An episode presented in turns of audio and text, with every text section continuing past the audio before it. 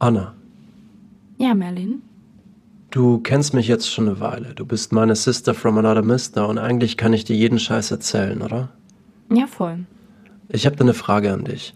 Und zwar, warum? Okay, du musst die Frage schon zu Ende stellen, Merlin. Okay, ich versuch's nochmal. Warum? Wa- Was, warum geht's dir gut? Du hast keinen Plan, was ich dir gerade sagen will, oder? Nee, hast du gut erkannt. Okay, also es ist folgendes. Stell dir vor, du, also kennst du das, wenn du manchmal, wenn alles, also die ganze Welt und wir Merlin, magst du es aufschreiben? Nee, aber ich, ich glaube, es ist einfach nicht möglich, die Frage treffend zu formulieren. Doch, versuch's mal, ganz in Ruhe. Okay. Also, warum trinken Mäuse kein Alkohol? Das war die Frage? Weil sie Angst vor dem Kater haben. Das ist ein Witz. Merlin, der ist so unlustig, dass er nicht mal unlustig witzig ist. Ja, aber es ist der zweite Witz, den ich mir bisher merken konnte. ja bleib lieber beim Geschichtenschreiben. Liebe Mieterin, leider scheiterten alle Versuche, mit Ihnen in Kontakt zu treten. Wir weisen Sie noch einmal darauf hin, dass Ihr Mietvertrag diesen Monat am 31.03. ausläuft. Bis dahin haben Sie noch Zeit, die Wohnung zu räumen. Tunnelblick. Die Kacke war am Dampfen. Schon wieder, doch sie war es gewohnt. Wie könnte es auch anders sein?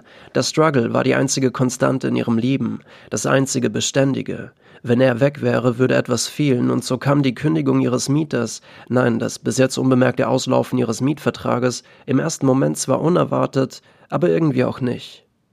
Ihren Postkasten hatte sie schon seit zwei Monaten nicht mehr geöffnet. Hätte der Postbote den Brief nicht durch den Türspalt geschoben, hätte sie womöglich bis zum letzten Tag nichts von ihrer schon bald anstehenden Obdachlosigkeit gewusst. Fuck, war alles, was ihr dazu einfiel.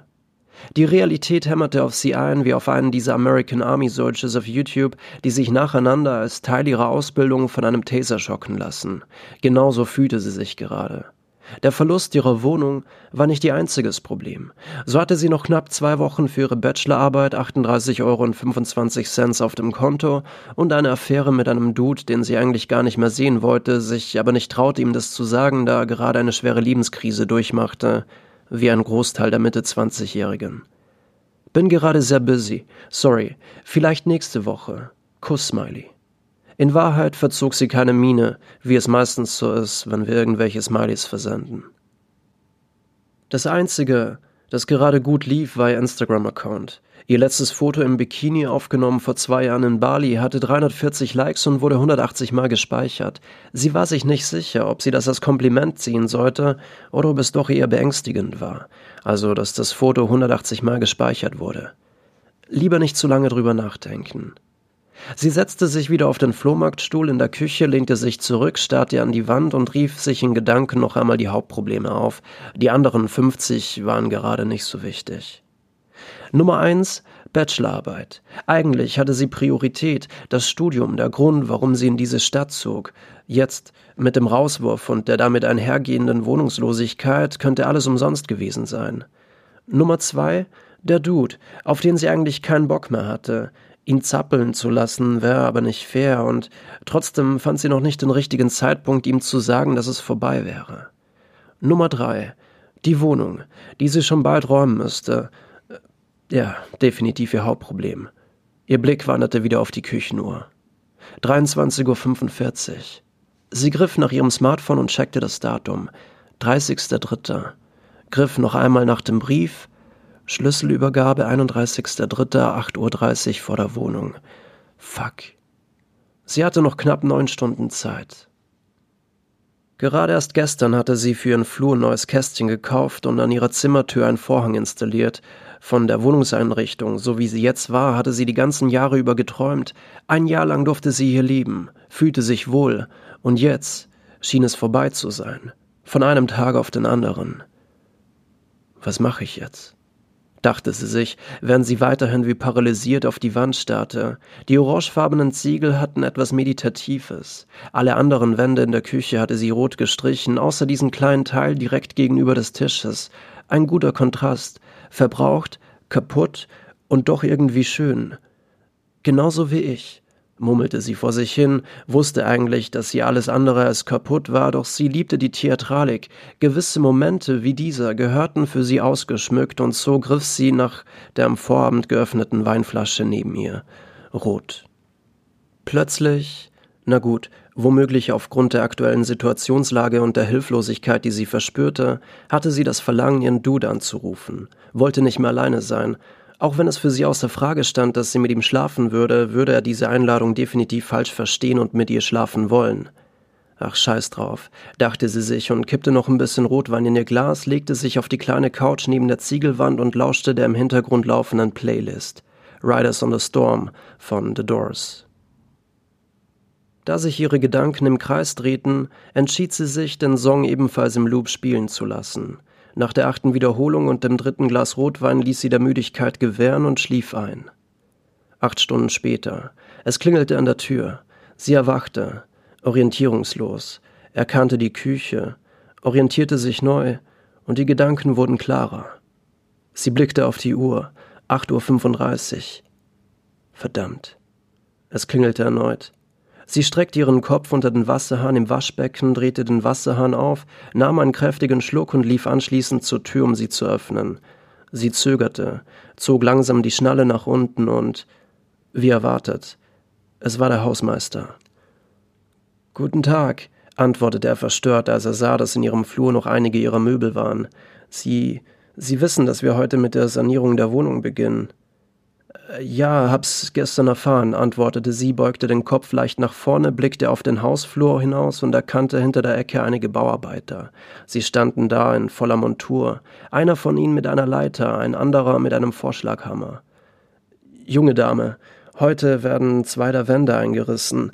Haben Sie, haben Sie, er wusste nicht so recht, was sagen, machte einen etwas schüchternen Eindruck, runzelte die Stirn, griff sich nachdenklich an die Stirn und gab den leicht genervten Bauarbeitern ein Zeichen.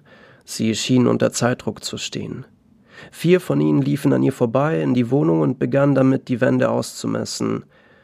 Die hier reißen wir als erstes ein, sagte der eine zum anderen. Sie schaute ihnen dabei zu, wie sie ein Maßband herausnahmen und es neben der Polaroid-Collage platzierten. Sie verspürte ein leichtes Déjà-vu, während sie die Arbeiter beobachtete, den Hausmeister, der noch immer ratlos im Flur stand und nun mit jemandem telefonierte. Surreal, denn erst vor einer Woche hatte sie ein paar YouTube-Videos der Familie Ritter gesehen. Stern TV hatte sie seit den 90er Jahren begleitet. Eine versoffene Nazi-Familie aus Köthen, bei denen jede Hilfe zu spät kam. Wortwörtlich. Die Behörden hatten richtig Scheiße gebaut. Hier in Deutschland bauen die Behörden ziemlich oft Scheiße, aber das ist ein anderes Thema. In diesem Moment, in welchem die Arbeiter in ihre Wohnung liefen, die Räume vermaßen, der Hausmeister am Telefon einen Umzugsdienst organisierte, sie im Bademantel zwischen all diesen alten Männern stand, sah sie vor ihrem inneren Auge Frau Ritter, wie sie am Fenster stand, ihre letzte Kippe rauchend, mit der Gewissheit, dass es jetzt vorbei wäre, dass es das war. In Gedanken hörte sie Frau Ritters Stimme, wie sie vom Fenster herunterschrie, das gibt eine Anzeige, und musste, obwohl ihr kurz zuvor überhaupt nicht danach war, leicht grinsen. Sie hatte zwar gerade ihre Wohnung verloren, nicht aber ihren Humor. Genau in diesem Moment drehte sich der Hausmeister wieder in ihre Richtung und sah ihr grinsen. Junge Dame, ich finde das gar nicht lustig. Haben Sie, haben Sie eine Möglichkeit, noch heute Ihre Einrichtung irgendwo unterzubringen? Sie runzelte die Stirn. Es gab eigentlich nur eine Person, die gerade alles für sie machen würde. Sie hatte keine andere Wahl. Zückte ihr Smartphone, öffnete den Chat. Morgen, Darling. Doppelherzchen, Smiley. Habe ein Problem. Brauch deine Hilfe. Hast du Zeit? Kuss, Smiley. Herzchen. Anna? Ja, Merlin. Magst du mir noch kurz was vorlesen, bevor du gehst? Also es ist nicht so, dass ich mich nicht traue, das vorzulesen, aber ich dachte mir einfach so, dass du jetzt das vielleicht vorlesen kannst. Ja, aber dann muss ich wirklich los. Ja, das passt gut. Einfach so vorlesen? Ja, voll. Danke. Okay. okay. Hallo ihr Fickschnitzel, Folge 29.